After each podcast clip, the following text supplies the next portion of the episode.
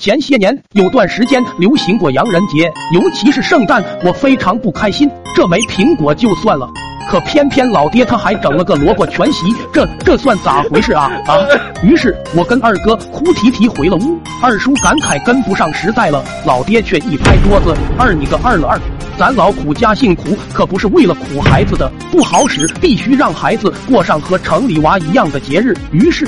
二人胡乱的吃了几口，就开始四处询问啥是圣诞啊。最后总算在城里二舅那打听到了，嗨，原来就是个穿红衣服爬烟囱的外卖老哥。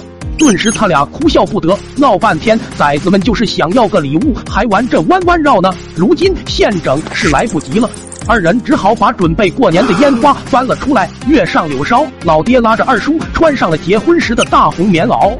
再从袖口里掏出点棉花，粘在了下巴颏。随即俩人一前一后爬到屋顶，可老爹前脚刚进去，后面就被胖胖的二叔卡住。此时往下滑的老爸也感觉不对劲，刚才出门只是在炉子里盖了炭，他可没灭。这要是溜下去，还不熟了屁屁的。于是赶紧往回窜，可上面还有被卡的二叔呢。老爹只好奋力的用肩膀顶着二叔，正较劲爬呢，就隐约听咕噜噜咕噜噜。循着声音，二叔他面露狰狞：“大哥，对不起，是萝萝萝卜好像吃的有点多了。”没等说完，就噗噗一声，那烟囱本来就不大，味道在里面，只能被老爸给人工净化。可老爹是真男人，双脚死死的顶住压力，不停的拍打着墙壁。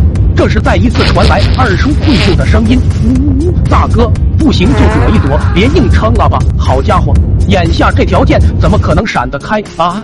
再坚强的老爸，最终也被臭得翻起了白眼，有进气没出气的，直直的向下滑落。就在马上碰到炉底的时候，老爹本能的苏醒了过来，死死掰住烟囱的两边，直呼好险。就在此时，他的肚子咕嘟咕嘟也开始响了起来，赶紧朝着上面大喊一句：“兄弟，快跑！俺忍不住了！”还没说完，砰的一股冲天大屁崩了出来。那威力瞬间把炉火就给重新点燃了，呼啸的火苗不停撩着老爹的大腚，这一疼，手上给我们准备的礼物全都掉在了炉子里面。二叔这会儿已经用尽了全身力气，正抢呢，望天呢！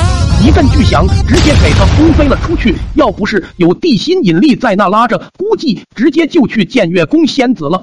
在烟囱里的老爹被炸得七荤八素，噼里啪啦的声音是络绎不绝，把我和二哥都给惊醒了过来，相互对望。